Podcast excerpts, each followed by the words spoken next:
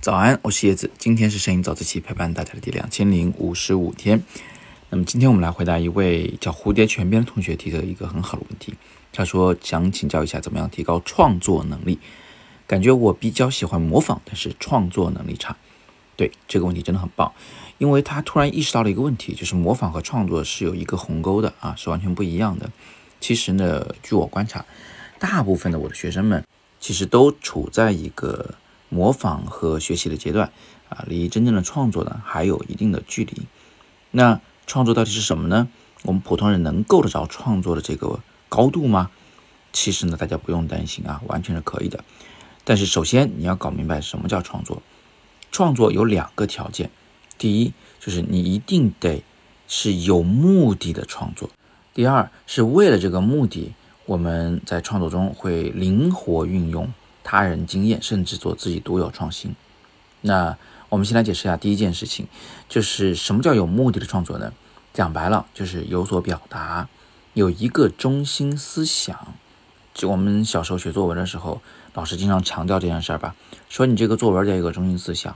但是，一开始的时候，大家会发现，我们写作文的中心思想其实也是抄来的，发现没有？它也是早就存在的那些格式作文。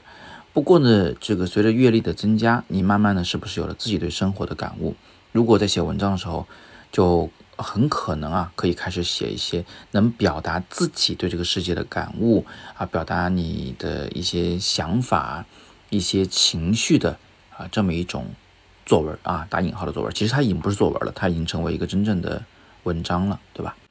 那在摄影里面呢，这个目的啊，也就是个中心思想呢，其实。也跟写作一样，它不是在摄影里找的，是在你的人生里找的，是在你看过的电影、读过的书、爱过的人啊这些经历里面去找的。这句话不是我说的啊，摄影界非常鼎鼎有名的名言之一，大家可以自己去查。那位同学就想说，老师你说这个太绕啊，太抽象，我听不懂，你能不能来个简单的解释？这个好办啊，就如果你只是在拍照或者在模仿或者学习，那么简单来讲，你就是。要拍一张照片，为了这个要拍一张照片而去拍了一张照片，你是在为摄影做这件事情。但是如果你是创作的话，我们往往不是为摄影在做这件事情的，而是为了心中的某种情绪，为了去表达自己的某种世界观，然后你选择了用摄影的形式来表达你的这种情绪，你的这个世界观，这个出发点是完全不一样的。那前者就被称作习作，后者就被称作艺术。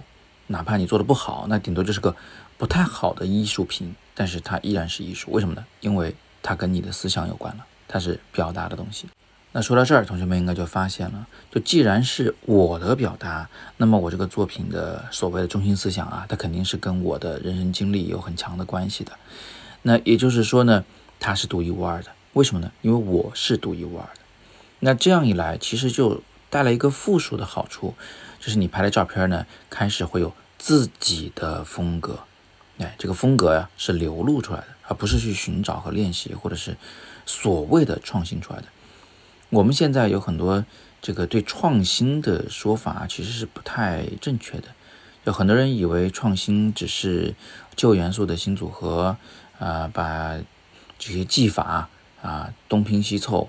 搞一点别人从来没搞过的就要创新，但其实根本不是这样。而且呢，你这样做也做不出什么创新的东西来，因为摄影师这么多，是吧？你想得到的，别人早就做过了。所以正确的做法不是从摄影里去找你创作的灵感来源，而是从你自己的人生里去找创作的灵感来源。让我们在最后回到蝴蝶泉边的这个问题：为什么有人会觉得？嗯，模仿比较容易，但是创作的时候总觉得就没有什么头绪了呢。其实原因就在这里，就是你在用模仿的思路去想创作的事情，这是不对的。那我也知道啊，光是这么讲讲那么五分钟，很多同学可能也是听得云里雾里，可能一知半解，嗯，还是不太接地气。所以其实我是有一套教学方法的啊，我们的摄影的工作坊。其实是专门帮大家去解决这个问题的，帮你找到你真正最想创作的事儿。可惜啊，最近没有啊，所以今天不是来做广告的，只是告诉你说，你可以期待一下，未来方便的时候，我们在全国各地啊某个城市举办工作坊的时候，欢迎你参加。那么今天是摄影早自习陪伴大家的第两千零五十五天，我是叶子，每天早上六点半，微信公众号“摄影早自习”以及喜马拉雅“摄影早自习”栏目，不见不散。